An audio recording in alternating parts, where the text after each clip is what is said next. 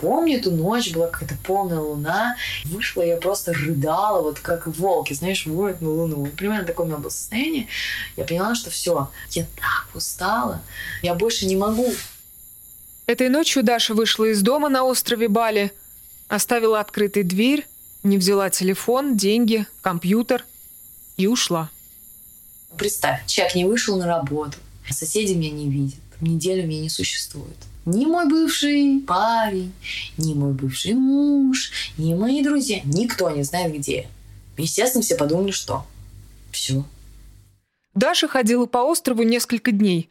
Она не спала и толком не ела. Много общалась с незнакомыми людьми. Со стороны она наверняка выглядела как сумасшедшая. Шла пешком до Убуда, потом от Убуда доехала до Санура, потом меня покормили, разные люди, абсолютно незнакомые. Я ездила в какие-то храмы определенные, мне нужно было там молиться. Если меня спросишь, я четко знаю, что я делала. Да, я знаю это. Я четко помню, я помню все конкретно. Объяснить это логически нет. Если меня спросишь, зачем ты это делал, я не знаю. Я просто ушла от всех. Это подкаст «Не перебивай». Меня зовут Дарья Полыгаева. В этом подкасте мы рассказываем вам удивительные истории, произошедшие с обычными людьми. Не перебивай.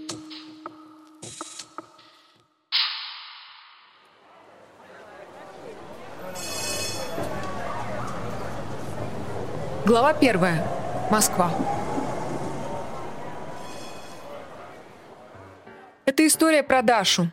Она человек приключений, человек бардак. Даша всегда попадает в самые нелепые жизненные ситуации. Она забывала паспорт в самолете в Париже – опаздывала на корабль и оставалась ночью одна на незнакомом острове. Ехала во Францию, а попадала в Швейцарию. Даша – это человек, от которого из любой точки мира вам придет сообщение с просьбой перевести немного денег. В среднем одному из трех адресатов даже в голову не придет, что это мошенник была история серии. Я отослала сообщение трем друзьям о том, что у меня закончились деньги, я в Швейцарии, пришлите мне деньги. Двое из них подумали, что это развод, и только Валя могла поверить в то, что да, это похоже на Глазунова, она могла действительно застрять в Швейцарии, хотя уезжала во Францию. Даша переезжает с континента на континент, меняет работы, квартиры, возлюбленных и всегда опаздывает. Ее инстаграм выглядит как реклама туристического агентства. Горы, водопады, океан, закаты на пляже. Обычно я листаю эти фото из чудесной далекой жизни в московском офисе или в переполненном вагоне метро. И мне кажется, что о такой жизни можно только мечтать. Я хочу, чтобы я вот вставала и могла пешком дойти до океана, ну или хотя бы доехать. И даже если мне будет всего 5 минут несчастных на этот океан посмотреть, то, что у меня потом начнется работа и миллион дел, зато моя душа будет радоваться. Ах, я посмотрела на океан. Кто-то может назвать ее сумасшедшей, но она называет себя мечтателем. А, кстати, вспомню про моего лучшего друга бывшего. Он называл меня императором галактики. А это сильно как-то меня характеризует, потому что все мои проекты — это вечно слишком глобально и абсолютно не реалистично. Даше 30. Мы сидим на кухне в квартире ее бабушки в Новых Черемушках. Своего дома в Москве у Даши нет — мы познакомились на журфаке. Там она была самым веселым, общительным и самым безалаберным студентом курса. А еще она была диджеем. Как и многое в своей жизни, это дело Даша выбрала по любви. Ну, началось того, что я влюбилась в диджея. Я просто пришла в эту билингу, это был известный бар. Там была играла песня «I got my mindset on you». И эта песня ассоциировалась у меня с моим детством. Я захожу, и этот, на сцене играет этот диджей, играет эту песню. У меня, естественно, какой-то был флешбэк, дзынь. Я подумала, блин, какой парень. Подойду-ка я к этому диджею и скажу, а ты знаешь, у меня есть типа место, которое ты можешь делать вечеринки. Ну, так, издалека. И я так и сделала, это прошло на ура. Так Даша стала менеджером диджея Дениса и его группы. Это было время безумных вечеринок, дешевых алкогольных коктейлей, танцев, знакомств, ночных драм. Во-первых, мы играли музыку из разных годов. Абсолютно это мог быть и рок-н-ролл, и фанк, и диско, и хиты. Русскую музыку мы мало играли, но какие-то прям жесткие хиты самые известные, там, не знаю, «Видели ночь», какой-нибудь там «Вдруг как в сказке хлопнула дверь», а, ну, какие-то такие, которые, типа, по фану, смешно и классно. Это был трэш и угар, мы называли. Точнее, я называла это полный трэш и угар. Со временем Даша стала играть сама. Вот как она вспоминает свою первую вечеринку. Я помню этот день прекрасно. Я играла одна, я никогда до этого не играла. Я помню, что было оборудование, которое не работало. Старые какие-то деки, которые как бы заедали. У меня были диски, которые заедали. На них попал алкоголь. Естественно, звукача не было. То есть звук устанавливали мы сами, оборудование не считывало скорости песни. И наушники, кажется, я забыла. Ну, чтобы вообще для полной красоты картинки но это все равно прокатило, и все остались довольны, мне заплатили хорошие деньги. И Паша Вишнев тогда сказал, ну все, Глазунов, что, играй. Я говорю, да я же не диджей. Он такой, ну ничего, пройдет. Главное, что ты знаешь, э, что играть.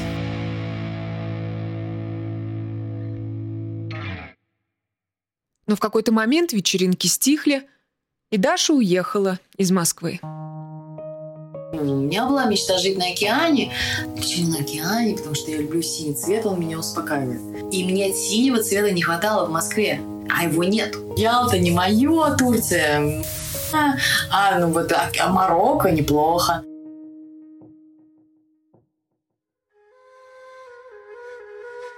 Глава вторая. Марокканская мечта. Как ни странно, никакой романтики. Просто в Марокко были дешевые билеты – за три года Даша съездила туда семь раз. Восток меня привлек тогда. И мне казалось, что это мое. Мне даже во снах этот Марокко снилось, как будто я сажусь в поезд в метро в Москве и выхожу на станции Марокко, серьезно. Осторожно, двери закрываются. Следующая станция Марокко.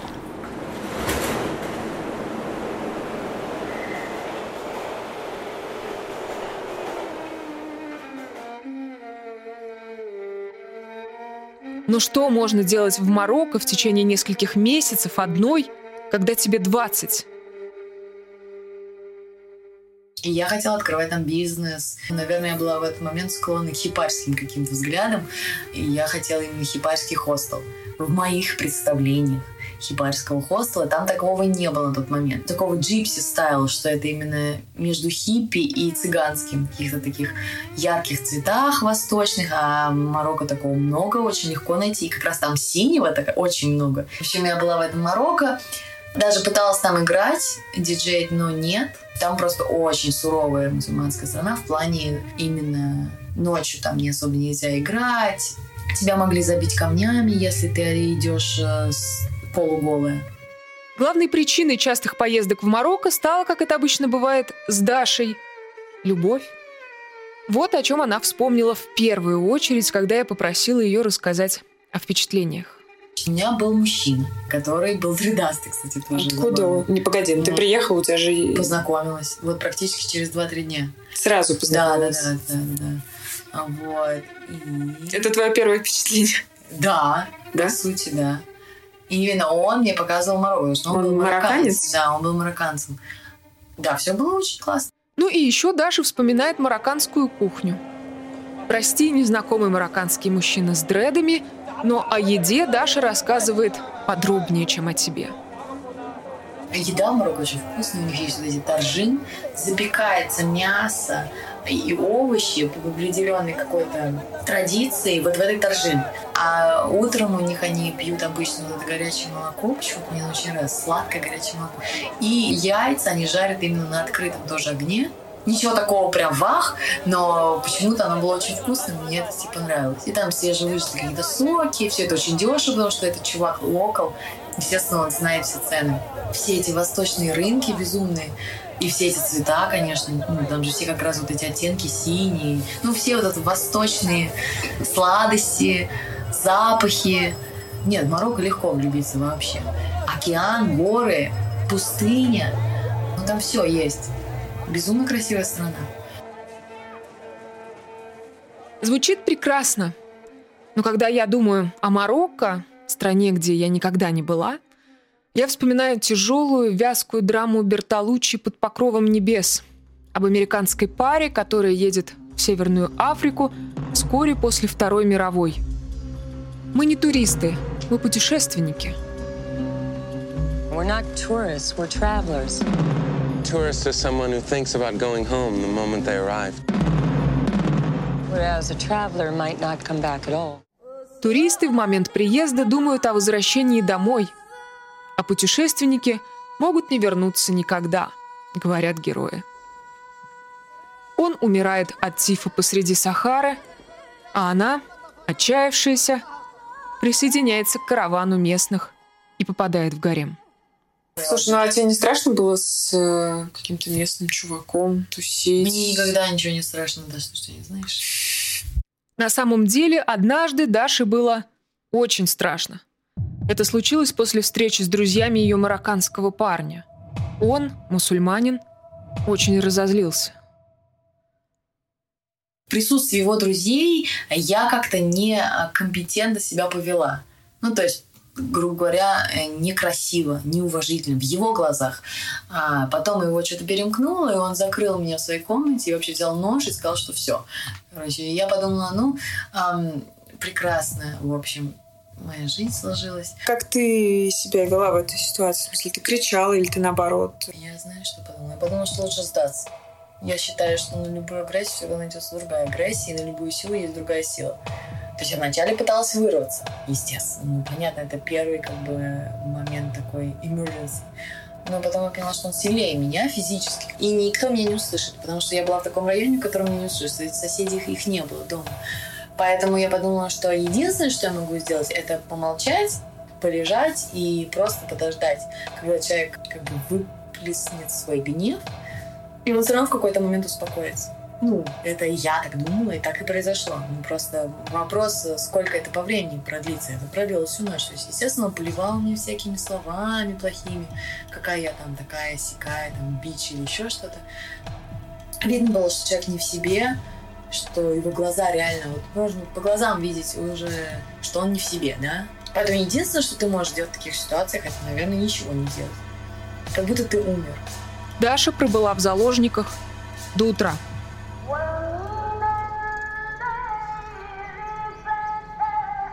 Вначале он вел себя абсолютно как будто «Привет, дорогая, как дела?»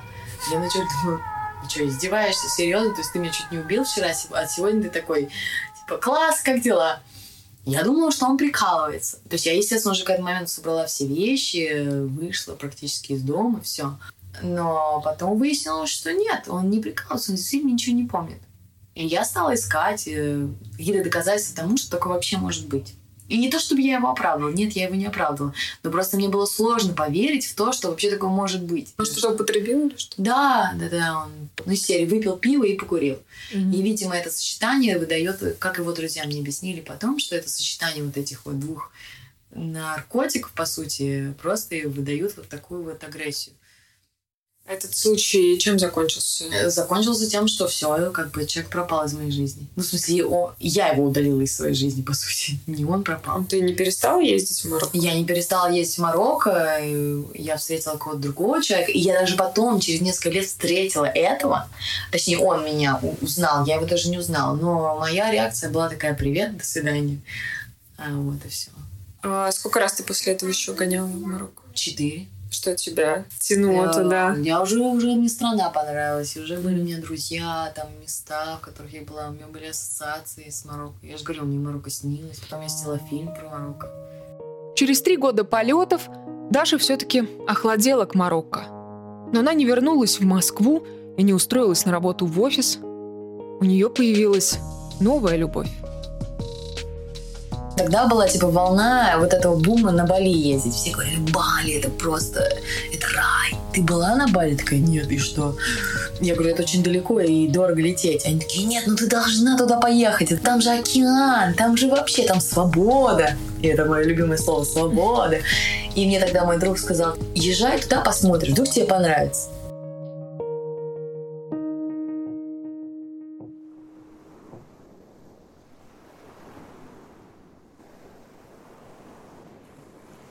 Глава третья.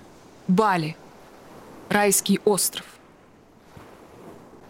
На выпускной в МГУ бабушка подарила Даше 100 тысяч рублей.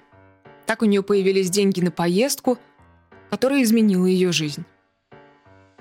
Даша заработала на билет, а подаренную сумму отложила, рассчитывая, что сможет прожить на 100 тысяч полгода. На Бали У нее была лишь одна знакомая, которая свела ее с местным жителем. Прикольный мужичок, а такой, я тебе помогу арендовать мопед, я тебе помогу найти жилье, погнали. И он мне привез, значит, Тубан, это называется район, который под Кутой, мусульманский район. Там вообще никто не говорит по-английски. Мы с ним нашли жилье, все, и на этом он меня оставил, оставил свой телефон. И Даша осталась одна. Первые впечатления были чудовищными. Дальше началось вообще трэш, потому что я выезжаю, там одностороннее движение, лошади, машины. Я никогда не водила мопед. Я не могу запомнить дороги назад, потому что одностороннее движение, то есть обратно ты по той же дороге не вернешься. А, это Куда, это ужасное место для меня тогда было. Я подумала, господи, кто назвал Бали райским местом? Это самое ужасное место, которое можно было придумать. В плане трафика, в плане грязи, потому что Кут очень грязный и до сих пор, задыменности, количество людей, количество людей, которые тебе все время что-то втюхивает, и, короче, я обалдела, но я подумала, ну ладно, это мое первое впечатление, может быть, все не так плохо. Я взвыла потом, через э, месяц, я помню, я лежала и плакала, и думала, зачем? У меня заканчивались деньги, я не нашла никакого диджейского места, где играть. Я осталась одна, мне никого не было, я никого не знаю, никто не говорит по-английски, я одна в этом бунгало лежу, я помню, я рыдала и думаю, господи, пора возвращаться домой. Как вы думаете, вернулась ли Даша домой? Мне кажется, вы знаете ответ на этот вопрос. Да, меня остановило мое упорство. Потому что я же приехала зачем? Что должна была подиджеить. Я подумала, блин, ну как так? Я же не поиграла. Должна найти место.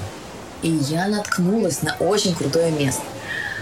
В Кутино Double Six пляж, и там э, эти такие зонтики, все цветное, такое хипарское, огонечки и хорошая музыка. И прямо на пляже. То есть ты сидишь, вот эти пуфики, ты слышишь шум моря, ой, океана. И там еще продавали коктейли с Magic Mushrooms, потому что Бали известна же своими грибами, все об этом знают, которые были разрешены на Бали. Они считали, что шаманы их использовали для того, чтобы там, ну, то есть Бали все-таки хинду, да, они так или иначе где-то язычники, да, а они верили, что там шаманы или кто, я уже не знаю, священники используют эти грибы, чтобы связываться с а, духами. Первый опыт игры на пляже был для Даши магическим. В прямом смысле слова. Они говорят, ну мы тебе тебе денег платить не, не можем, можем тебя кормить и можем тебе давать наш алкоголь, какой хочешь. Хочешь грибы, пожалуйста. И вот э, я не, один раз я попробовала эти грибы и в них как бы никто ничего не видел такого страшного. И они просто делали эти коктейли прям там. Грубо говоря, тебе дают ананасовый сок наливают, грибы при тебе, вытаскивают эту упаковочку с грибами. Реально грибы похожие на эти, как называется, поганки. Вот, и они тебе их размешивают, ну тогда, да, там размешивали, и ты типа пьешь этот ананасовый сок. И потом тебя 4 часа плющит, реально. Ну, и учитывая, что я никогда не употребляла никакие наркотики, то для меня это был вообще нереальный просто какой-то experience, то есть э, я играла музыку без наушников, я ее слышала. Вообще, я так понимаю, что грибы дают такой эффект, э, они усиливают 3-4 раза твои эмоции. Это правда. А, причем, если ты на позитиве, то ты будешь в 4 раза позитивнее, чем ты есть. И у меня реально скулы болели от улыбки. То есть я, видимо, все 4 часа брала. И это правда. И никто же не знал, что я почем Я просто всегда, в принципе, в таком состоянии. А тут я в 5 раз просто веселее. Я всем подходила, говорила, я самый счастливый счастливый человек в этом мире. То есть я думала, что я Алиса в стране чудес. Я шла по пляжу, мне казалось, что я меньше собаки. Я всегда думала, что у меня есть связь с космосом. Ну, как бы, типа, какая-то. Ну, мы это все придумали с моими друзьями, что есть, типа, какая-то связь с космосом. Когда я была под грибами, мне казалось, что, типа, реально надо мной черная дыра, ты передумала уезжать? Да, я передумала уезжать, потому что я наконец-то стала играть музыку на пляже, как я хотела. Редакция подкаста «Не перебивай» против употребления наркотиков. В Индонезии за употребление наркотиков вам грозит смертная казнь. Волшебные грибы в стране запретили. Так Бали стал новым домом для Даши. На Бали же есть все. Что хочешь. Горы, пожалуйста. Водопады, пожалуйста. Реки, пожалуйста. В этом, на самом деле, есть красота Бали, в том, что на Бали есть место для одиночества – но при этом ты не чувствуешь себя одиноким, потому что ты чувствуешь себя соединенным э, с природой. Сколько ты там пробыла вот этот первый раз? А я и не уезжала. Это правда. Примерно через месяц после приезда на Бали, после того, как она разочаровалась, собрала вещи, а затем передумала уезжать и осталась, Даша встретила парня, в которого влюбилась. Индонезиец Дэвид – музыкант с длинными дредами. Впрочем, сначала Даша не могла рассказать мне о первой встрече с мужем без скепсиса. На самом деле, просто мы с ним встретились в каком-то баре, и он сказал, типа, я тебя видел, ты там танцуешь как сумасшедшая. Я говорю, да, я тебя видела, ты играешь хорошо, бла-бла-бла. Как обычно. Все очень романтично. Потом я ему рассказала, что я диджей, он говорит, как здорово, а я музыкант, вау. Хотя чуть позже, немного остыв от неприятных воспоминаний, Даша рассказывает про Дэвида иначе. А за Дэвидом ничего нет, но человек он хороший. А, точнее, не было, да, то есть у него там никаких особых, он, на Бали у него точно ничего нет, у него есть а, две сестры и мама. Отец у него умер, то есть он еще и ответственным всегда был за свою семью. Но в целом он очень ответственный человек. Я бы сказала, даже гиперответственный где-то. То есть он именно всегда... Даже был момент, что он, мне казалось, что он больше отвечает за свою семью, чем за мою с ним. Ну, то, что у него вся там мама болеет, э, сестры какие-то проблемы, сестра младшая, он высылал деньги за то, чтобы сестра обучалась. Ну, то есть хороший на самом деле парень. Через несколько месяцев после встречи с Дэвидом Даша забеременела. Она была счастлива, ничуть не испугалась. Потом я забеременела, а беременность я узнала, естественно, случайно. То есть не то, чтобы я планировала ребенка, но для меня это не было каким-то криминалом. То есть я считала, что а что в этом такого? Я его люблю, он меня любит, и когда я ему сказала, он абсолютно радостно это воспринял. То есть не было такого, что «А, кошмар, что мы будем делать, все плохо. Слушай, ну погоди, но все равно, если взглянуть на ситуацию со стороны, ты приехала на какой-то остров на другом конце света. Тебе сколько? 22-23 года. Угу. Ты там всего несколько месяцев с чуваком, которого ты знаешь несколько месяцев. Как мы знаем, у тебя уже был опыт общения с чуваками, с которыми ты проводила несколько месяцев, и они на тебя с ножами набрасывают. Да. То есть, как бы ты не, у тебя уже есть опыт, что you never know, что, что будет дальше, и да. ты, ты можешь ожидать всего. И тут ты узнаешь еще, что ты беременна. Ты сейчас говоришь, да не, я подумала, нормально, нормально. Нет, а, ведь это правда на самом деле. И, кстати, я скажу тебе на это. Я встретила друга, и он мне говорит, Даш, я вот поражаюсь тебе. Тебе столько говна было в жизни, и ты продолжаешь, типа, абсолютно наивными глазами смотреть на людей так же. То есть как будто бы, типа, у тебя вот за спиной этого experience а говенного нет. Я не знаю, с чем это связано. Это просто вот, видимо, такая черта моя, что я всегда, когда встречаю новых людей, я все равно верю в лучшее в них. Родители и близкие в целом поддержали Дашу, которая вернулась в Москву уже с животом. Ну, правда, не имеющий ничего за душой музыкант Дэвид им не понравился. Тем не менее, рожать в России Даша отказалась и снова улетела на Бали. Ребятам предстояло пожениться. Но оказалось, что сделать это в Индонезии не так-то просто. Свадьба там обязательно связана с религиозным обрядом. Даша православная, а Дэвид католик но выход они нашли. Ни одна из религий не принимает э, другую. То есть либо ты становишься католиком, либо ты становишься ортодоксальным христианином. В Индонезии нельзя жениться без религии. В Индонезии вообще нельзя жить без религии. Но в итоге э, нашли мы вариант только то, что протестантский священник согласился за какие-то определенные деньги приехать на пляж и как бы провести церемонию. Он сказал, да, мне в целом все равно. Это на самом деле парадокс. Ну, ребят, ну, блин, и поэтому, значит, мы не можем пожениться, потому что ты католик, а ты ортодоксальный христианин. Свадьба прошла так, как Даша всегда мечтала. На берегу океана. Ну, в общем, женились мы каким-то образом на пляже, все красиво, с цветочками за бесплатно. Очень все красиво, с музыкантами, фотографии красивые, и все душевно. Я прям прочувствовала внутри, я проплакала. То есть все вообще офигительно, на самом деле, реально. И вот сказать, что свадьба моя плохо прошла, нет. Все, как я хотела.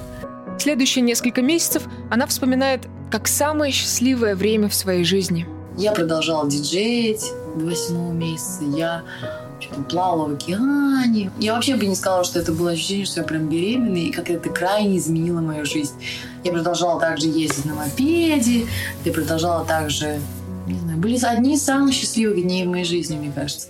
То, что я чувствовала себя абсолютно какой-то расслабленный, одухотворенный. У меня было много вдохновения внутри меня, все время мне чего-то хотелось. Мы какие-то песни, помню, даже с Дэвидом написали для Дамиана, она еще существует.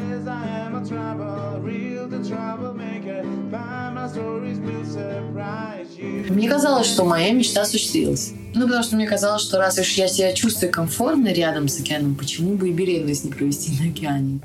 День родов это был отличный день, когда мне уже все ну, достало до такой степени, что я подумала, блин, господи, пожалуйста, все, хватит уже. И я пошла на океан, я помню, пошла еще искупалась в гигантских волнах, порадовалась. Уже был огромный живот. Я искупалась в океане, завернулась домой на мопеде, кажется, одна. И такая еще легла, я помню, тут живот, все тяжело.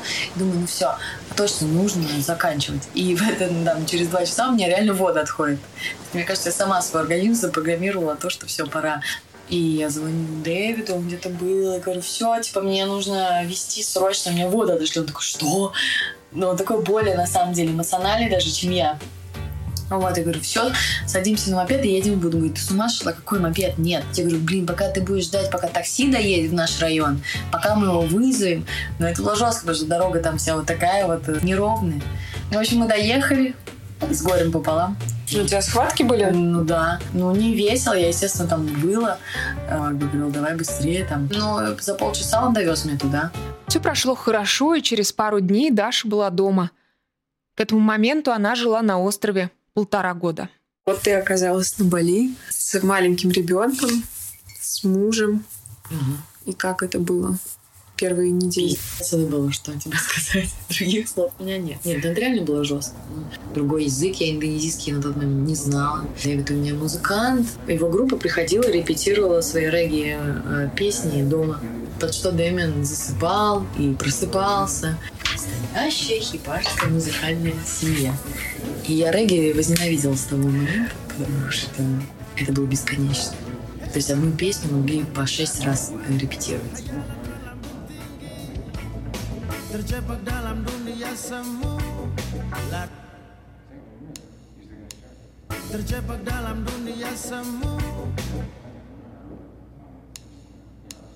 Terjebak dalam dunia semu.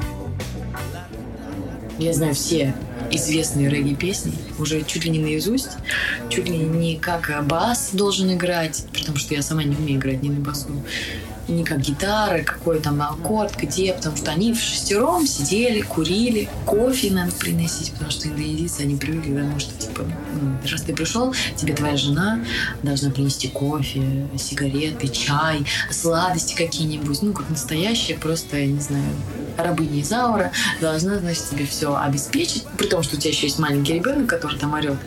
Ты же гостеприимная женщина. Денег у нас нет. Мы ели вообще только рис с яйцом, по-моему. Рис и яйцо. Яйцо, рис. И Дэвид ничего не зарабатывал. Его музыка ничего не приносила. Он разругался в очередной раз какой-то своей... Не выходите замуж за музыканта. Совет. Или если вы выходите замуж за музыкантов, вы уже за богатых. Или из богатой семьи. Или вы готовы к тому, чтобы быть и есть рис и яйцо. Чтобы не есть только рис с яйцом, пришлось зарабатывать самой. Но первый же рабочий день непоправимо изменил их с мужем отношения. Я ее покормила, Дамиана уехала на свою работу. Приезжает туда, пока я установила оборудование, пока то, пока все. Чуть-чуть расслабилась. Мне же надо хоть чуть-чуть себя привести в норму, да? И тут мне звонит, значит, мой бывший муж. И вместо того, чтобы что-то мне говорить, он просто включает на громкую связь, как орет Дамиан. Орет просто. Ну, слышно, что человек, ну, малыш надрывается. Естественно, меня, как у матери, что начинает сердце прям болеть. И я понимаю, что что-то не то. Я ему говорю, в чем проблема? Я говорю, ответь мне. Он вообще просто подложил мне вот этого ребенка плачущего в трубку, и все. И повесил трубку. Прекрасно, я считаю. Что делаю я? Естественно, я возвращаюсь обратно. Естественно, я злая. Ну, мне кажется, это адекватное состояние. Я на нервах. Я первый раз вышла на работу. Я нервничаю, что я забыла уже, как вообще играть. Но не суть. Суть в том, что я приехала обратно, и, естественно, со всей своей агрессивной внутренним состоянием открыла дверь и что-то сказала. И за это мне я получила по лицу, причем вообще со всей дури, и это было абсолютно неожиданно. Ну, естественно, я не ожидала такой реакции. То есть я думала, что он там скажет мне что-то злобно, да, но ударить меня еще и при дымяне, это было все. Но что я сделала, так это я же знала, что мне надо возвращаться на работу. Потому что если я не вернусь на работу, у нас не будет денег. И как бы вся ответственность на мне. Поэтому я собрала все свои моральные силы внутри, как бы закрыла на это глаза, в слезах уехала, ну там типа покормила Дамиана, успокоилась он там, вроде как мы ничего ему не сказала, и уехала на работу. Я вернулась, и я еще даже отыграла свой сад нормально и получила эти деньги. Даша не знала, как реагировать. Но тогда она впервые поняла, что может рассчитывать только на себя. А, ну, надо сказать, что я одна э, на Бали, у меня нет ни родителей, никого там, я особо никого не знала, кроме его друзей. И тогда для меня было вот это осознание, что все, если я в какой-то момент ухожу, то мне нужно понимать, что я остаюсь одна абсолютно, я и Демиан. Как это часто бывает в историях про домашнее насилие, Даша не ушла. Ну, надо сказать, что я же еще его очень любила своего бывшего мужа. То есть это же все-таки тебе не горы мухры, это не то, что типа я с ним была по залету. Я думала вначале, какие реакции я должна выдавать. Но вообще в Индонезии как бы ты должен идти в полицию и быть доказать, что случилось. Я поговорила со своей соседкой, и она сказала, что, блин, э, я все понимаю, меня тоже была такая ситуация. Она говорит, но если ты сейчас в полицию, то это закончится тюрьмой, скорее всего, для него. А ты подумай о том, что будет с его мамой и сестрой. Точнее, она это не сказала, я потом подумала, потому что у него же отца нет, и вся семья завязана, по сути, на нем. И я подумала, что, блин, ну сейчас я пойду, во-первых, это разборки. Во-вторых, я не знаю индонезийского, да. Что, я позвоню своей семье и скажу, блин, чуваки, тут, знаете, такая ситуация. Ну, я не могла это сделать на тот момент. Ну, в общем, я приняла решение, что поглядим, увидим. Естественно, он потом извинился, и все вроде наладилось, но оно не наладилось внутри меня, но оно наладилось как бы внешне, да, то есть внешне вроде все было нормально. Известный факт, что если мужчина один раз позволил тебя ударить, то он позволить себе ударить тебя и второй раз. естественно, это случилось. Сейчас Даша уже не может вспомнить, что стало поводом для второго удара. И даже не помнит, куда ее ударил муж. Кажется, по ноге. Кажется, остался синяк. Было больно и неприятно. Ну и плюс слова. Словами можно ударить больше, чем даже физически. Потому что физическая боль, она проходит. А вот словами, когда ты ударяешь человека, да, когда ты ему говоришь что-то что его очень задевает, это очень сложно простить. После второго раза я ушла от него. И, естественно, он был к этому не готов. Он явно думал, что такого не произойдет. И он сказал, что ты одна не выживешь. Но с острова Даша решила не уезжать. Так она осталась совсем одна, с ребенком, в стране, где почти никого не знала. С этой минуты Даша решила не рассказывать мужу о своей жизни – но не запретила ему видеться с ребенком. Однако было одно условие. Она не разрешала ему заходить в свой дом. Забавная деталь. За годы жизни на Бали они так и не развелись. Оказалось, что официально разорвать отношения в Индонезии очень сложно и дорого. Потом оказалось, что развестись это еще сложнее. Потому что, опять же, у тебя должны быть три причины, почему ты разводишься ты должен объяснить, что является причиной твоего развода. А кому объяснить? Священнику вначале. Две бумажки. Одна бумажка, которую делает священник, а другая бумажка, которую официальный орган дает. Ну, то есть должна была быть причина причина-то она была. Но чтобы ее реально доказать через официальные органы, да, адвокатов, это должны были быть доказательства. А доказательств у меня не было. Почему? Потому что я же ничего не сфотографировала. Такой документооборот э, покруче, чем в России. В общем, этот процесс затянулся на три года развода, потому что дошло до того, что я поняла, что это будет стоить тоже 2000 долларов. Так развод оказался дороже свадьбы. Она обошлась примерно в полторы тысячи долларов. Ну, кстати, могло бы быть и хуже. Но на самом деле я благодарна судьбе, что я не вышла замуж по католическим правилам. Потому что если бы я вышла по католическим правилам, я бы еще вообще никогда не развелась. Потому что, как выяснилось, что развестись по католическим правилам, нужно писать письмо Папе Римскому. Оставшись одна, Даша научилась водить мопед, на котором ездила вместе с маленьким Дэмианом, нашла для сына сад, няню, выучила индонезийский и много работала – я попросила ее перечислить все ее работы. Ну, диджеем, понятно, я все время работала. Потом у меня был бизнес, я открыла кафе. Потом я открыла бизнес с кальянами. Я его не сама открыла, но я была менеджер. Потом он достался мне. Потом я работала менеджером все в школе. Потом я делала детские праздники. Одна из последних моих работ я работала на фабрике, которая делает творожную продукцию. А, потом я открыла еще, помогла открыть магазин одежды. Потом я организовала музыкальные фестивали. А, какие-то продавала ловцы снов онлайн-бизнес. А, потом я работала каким-то маркетингом для какого-то сайта тоже русского. Потом я продавала виллы. Ну, мне кажется, я перепробовала все из того, что было доступно. Даша живет на Бали последние 8 лет. И мне всегда казалось, что это райская жизнь. Несколько лет назад я прилетала к ней на три недели. Из-за долгого перелета и джетлага первое время мне казалось, что я на другой планете. Особенно запомнилось, что все растения там были какого-то другого, инопланетного, зеленого цвета. Но Дашина жизнь была не такой райской, как мне представлялось.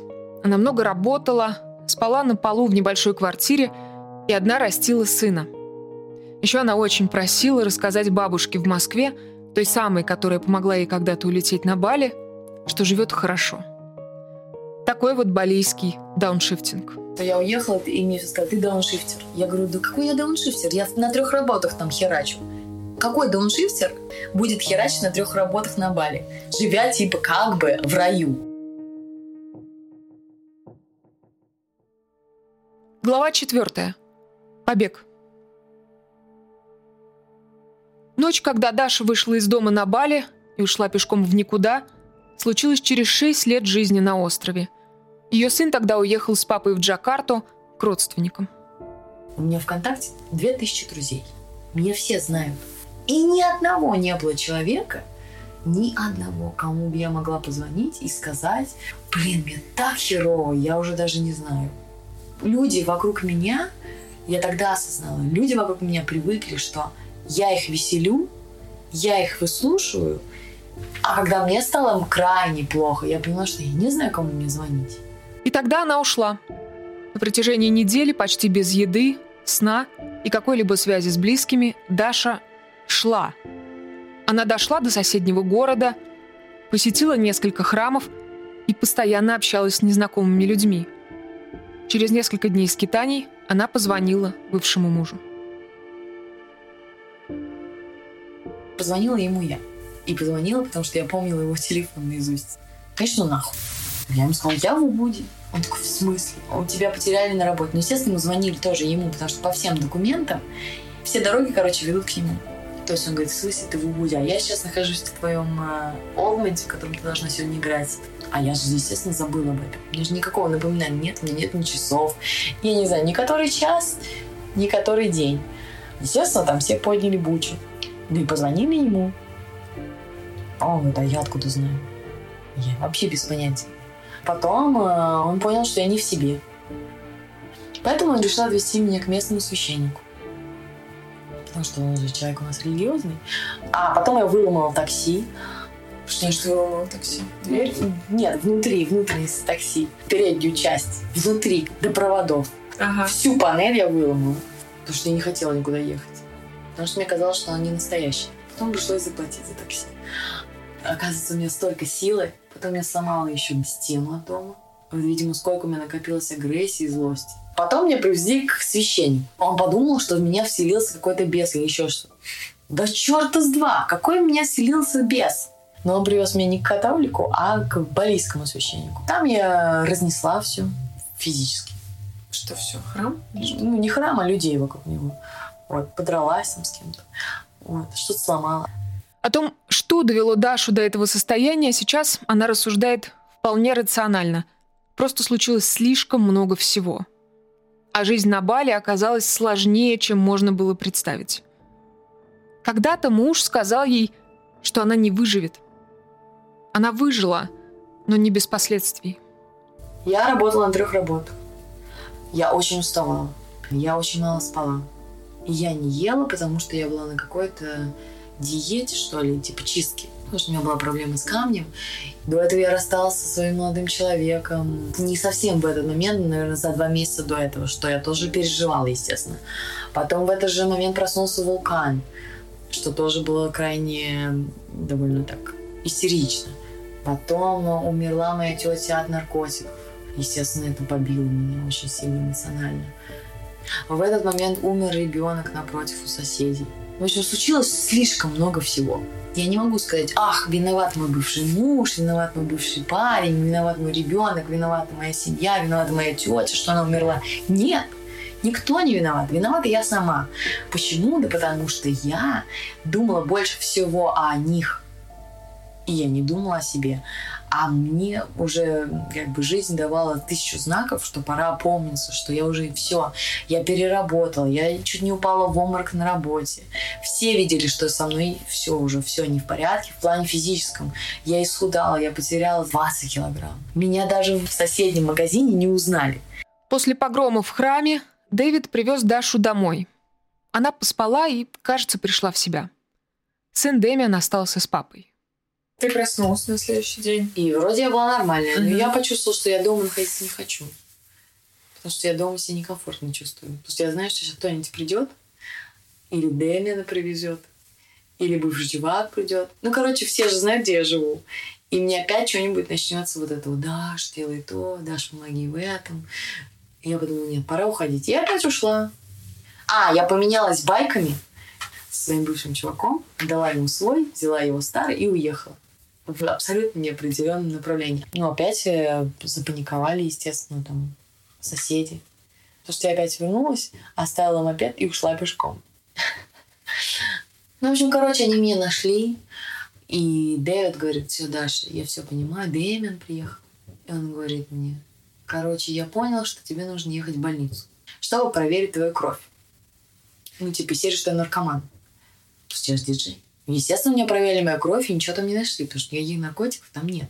Ну и, видимо, когда они поняли, что и в крови ничего нет, и там в моче ничего нет, они поняли, что все. Типа сошла с катушек. Куда меня отправили? Отправили меня в психушку. Денег у Дэвида нет, естественно, поэтому отправили меня в самую бесплатную индонезийскую психушку. И Даша вспоминает о ней с ужасом.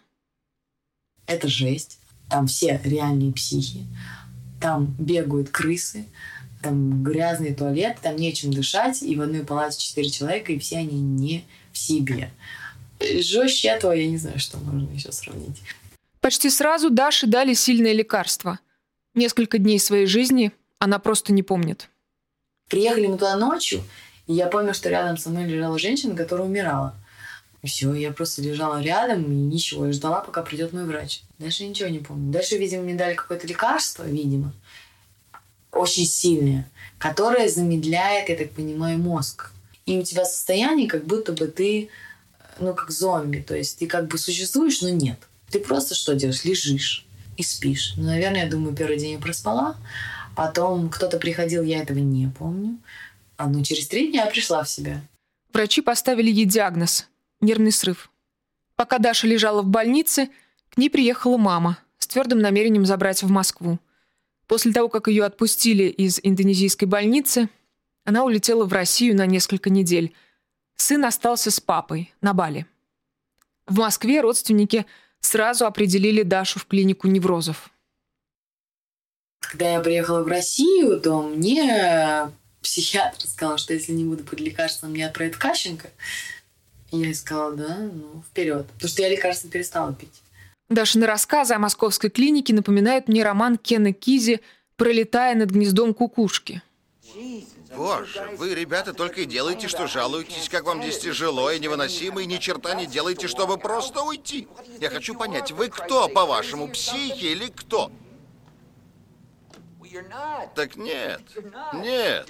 Вы не дурнее любой задницы там, на улице. Вот в чем дело. Ведь реально, когда я побыла в этом сумасшедшем доме, в России особенно, я поговорила с людьми, которые там, и я поняла, что они-то просто революционеры. И социум им говорит, что ты что, охренел? Ты что вообще несешь? Это абсолютно нет, так не может быть. И поэтому их как бы родители их, или их близкие, да, их э, кладут туда, потому что они говорят то, что для социума как бы не... Ну, а что они говорили? Ты можешь пару примеров привести? Э, Что ну, одна такое? была там типа политическим э, журналистом. Клянусь себя. Причем вот как ты, только... И что, ее положили, сказали, что бред несет? Да. А, А другая была молодая девушка, которая работала на какого-то большого бандюгу. Он ее туда запихнул только потому, что она знала какую-то про него правду. Клянусь себе, молодая девушка, 25 лет. Был еще какой-то мужик, наверное, лет 50, бизнесмен. Тоже, в общем-то, сбежал просто от семьи. Реально, просто у него там трое детей, а, работа, еще что-то. Он такой, ну, на две недельки. Была женщина, которая работает на детской... Детская неотложка? Неотложка, да. И это очень тяжело, реально, я представляю, да? Тут, тут можно реально сойти с ума. Она говорит, я каждый год ложусь. Дашу одна из психологов в Москве назвала Дон Кихотом и фантазером. А психолог мне сказал, что вы Дон Кихот. Вы всегда будете в центре каких-то непонятных событий и будете вести себя как Дон Кихот из серии. Спасемка мы людей, и вам надо будет проявить геройство. Но главный диагноз, который поставили Даше в Москве, оказался невероятно точным. Кажется, врач из клиники неврозов понял Дашу куда лучше, чем все ее близкие. Тебе не кажется, что есть э, некоторая ирония в том, что Многие люди там не поддерживают образ жизни, считают, что это безумие, не знаю, растить одного ребенка на Бали или, или так путешествовать, так разъезжать, вообще жить в том формате, в котором ты живешь. И вот, в конце концов, ты оказываешься в психиатрической лечебнице. В этом ирония есть, потому что когда мне поставили мой диагноз, я очень громко посмеялась. Психиатр мне сказал, что долгая социальная адаптация к, к новому обществу. Я говорю, в смысле? Она говорит, ну вы просто очень долго адаптируетесь к новому социуму. То есть я человек, который э, прожил в разных странах, там, и мне никогда не было проблем, ну, ты знаешь, общения с людьми, там, какая же у меня может быть, типа, долго. А потом я подумала, когда мне психолог сказал, что, типа, Дон Кихот, в этом вся ирония в том, что социум долго адаптируется к моим абсолютно не социальным подходом. То есть для социума мое поведение абсолютно не социальное. А для меня оно социальное. И может быть и в этом и есть вся суть, что действительно, может, я долго адаптируюсь к социуму, потому что мне бесит социальные какие-то рамки. Ты понимаешь, о чем я говорю? Меня они раздражают, я начинаю беситься. Поэтому я из одного социума перебегаю в другой. Но социум, по сути, ничем не отличается, в общем-то, да, там дело-то не в стране, а в том, что социум везде в целом одинаковый.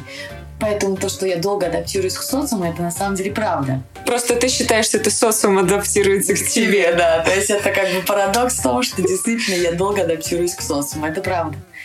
Как писал Кен Кизи, кто нормальный, а кто нет, общество решает само, а ты уж изволь соответствовать.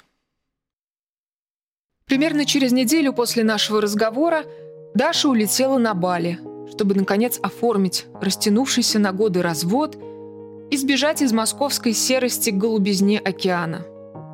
Недавно я получила от Даши страшное фото. Ее левый глаз заплыл и не открывался, его обрамлял яркий фиолетовый синяк. Лоб пересекали швы. По прилету в Индонезию Даша попала в серьезную аварию – в тот момент, когда она с другом ехала на мопеде с горки, отказали тормоза. Мопед врезался в стену. Оба выжили. Друг был за рулем, и он получил более серьезные травмы, а у Даши только ушибы и растяжения. Бог спас, уверена она. Возвращаться в занятую Москву или любой другой мегаполис и жить нормальной жизнью Даша не планирует. Я хочу жить так, чтобы мне не нужно было постоянно смотреть на часы и считать время, сколько у меня осталось секунд до того, чтобы сесть на троллейбус, или сколько у меня осталось минут, чтобы не успеть или успеть на какую-нибудь очередную встречу, и сколько мне осталось посидеть, чтобы наконец у меня было время просто прийти и ничего не делать. Это был подкаст «Не перебивай». Меня зовут Дарья Полыгаева. Если вам понравился выпуск, пожалуйста, поставьте лайк или поделитесь им. Если у вас есть удивительная история, которую вы хотите рассказать, напишите нам на не.перебивай.подкаст собака gmail.com.